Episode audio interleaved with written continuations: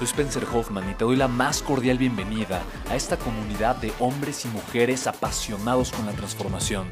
Y es que sabemos que así tiene que ser la vida, habiendo tantos con la mente confundida y plomo en el corazón, desperdiciando su potencial y dejando su vida para después, para nunca. Sabemos que tenemos que hacer algo y es por eso que estamos comprometidos a cambiar las cosas.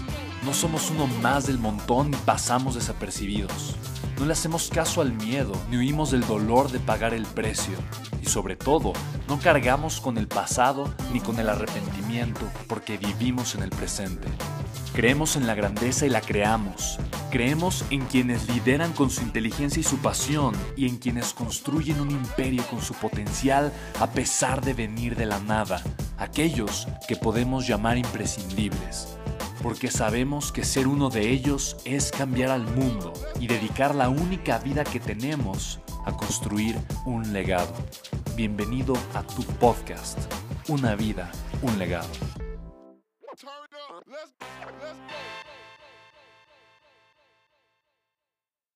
Yo recuerdo ir a una, conferencia, una conferencia eh, con, un, con un experto principalmente en desarrollo humano eh, en esta conferencia, que compré su libro al final de la conferencia y se lo llevé para que me lo autografiara, estaba nervioso.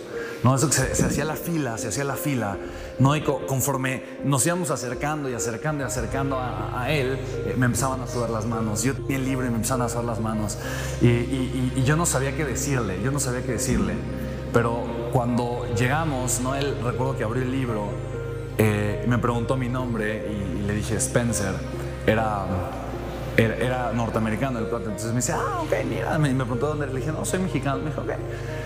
¿Y qué haces? Le dije, pues la verdad es que eh, estoy, estoy dejando la, la escuela porque quiero emprender, pero tengo mucho miedo porque toda la gente a mi alrededor me dice que necesito la, escuela, ¿no?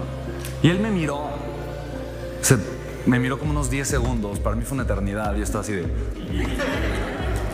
Y entonces solamente me dio tres palabras, ¿no? Bueno, cuatro. en inglés me escribió I believe in you, ¿no?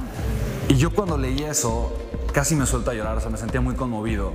Y yo dije, nunca nadie me ha dicho esto así, tal cual, yo creo en ti. Nunca nadie me lo ha dicho de esta manera.